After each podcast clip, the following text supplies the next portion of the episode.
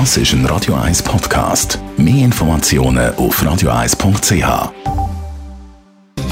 Netto, das Radio 1 Wirtschaftsmagazin für Konsumentinnen und Konsumenten, wird Ihnen präsentiert von Tracker.ch, der weltweit führende Anbieter für mobile Ortungslösungen.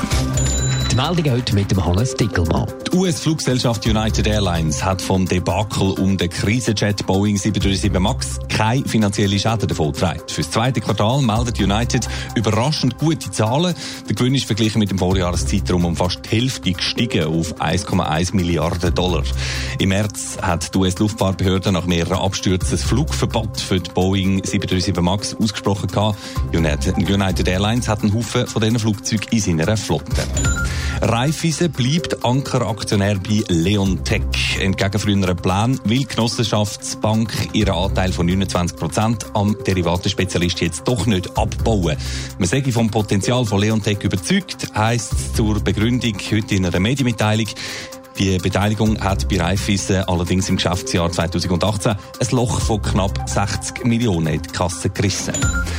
Die Wettbewerbskommission WECO büßt die Firma Bucher Landtechnik AG mit rund 150.000 Franken. Das Unternehmen hat in den Jahren 2016 und 2017 mit seinen Händlern beim Vertrieb von Traktorersatzteilen unzulässige Gebietsschutzabräde getroffen, heisst in der Mitteilung von der WECO, und damit Import behindert.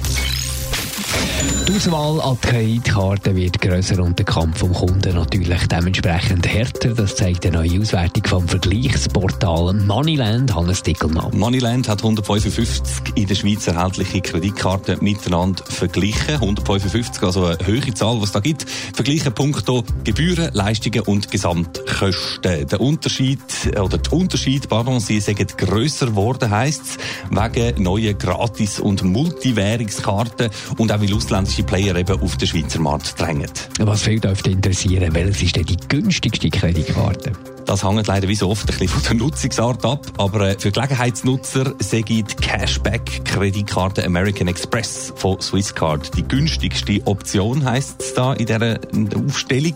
Für viele Nutzer dagegen sagt die Multiwährungskarte Silber von der Onlinebank Swissquote. Der ganze Vergleichsbericht mit allen Kriterien und Angaben kann man selbstverständlich online auf der Moneyland Website nachschauen. Gerade in der Ferienzeit wird ja viel mit Kreditkarten gezahlt. Da geht Moneyland ganz unabhängig vom Kartenanbieter an einen wichtigen Tipp. Ja, genau. Und zwar wird davon gewarnt, mit einer Schweizer Kreditkarte im Ausland Bargeld zu beziehen. Das verursache in den allermeisten Fällen sehr, sehr hohe Gebühren. Bargeld rauslassen in den Ferien denkt man darum besser mit der EC oder einer Debitkarte. Und Kreditkarte, die kann man ja dann für die übrigen Ferieneinkäufe einsetzen.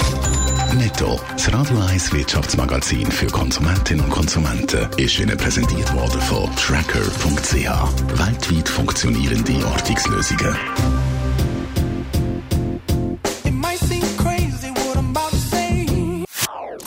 Das ist ein Radio 1 Podcast. Mehr Informationen auf radio1.ch.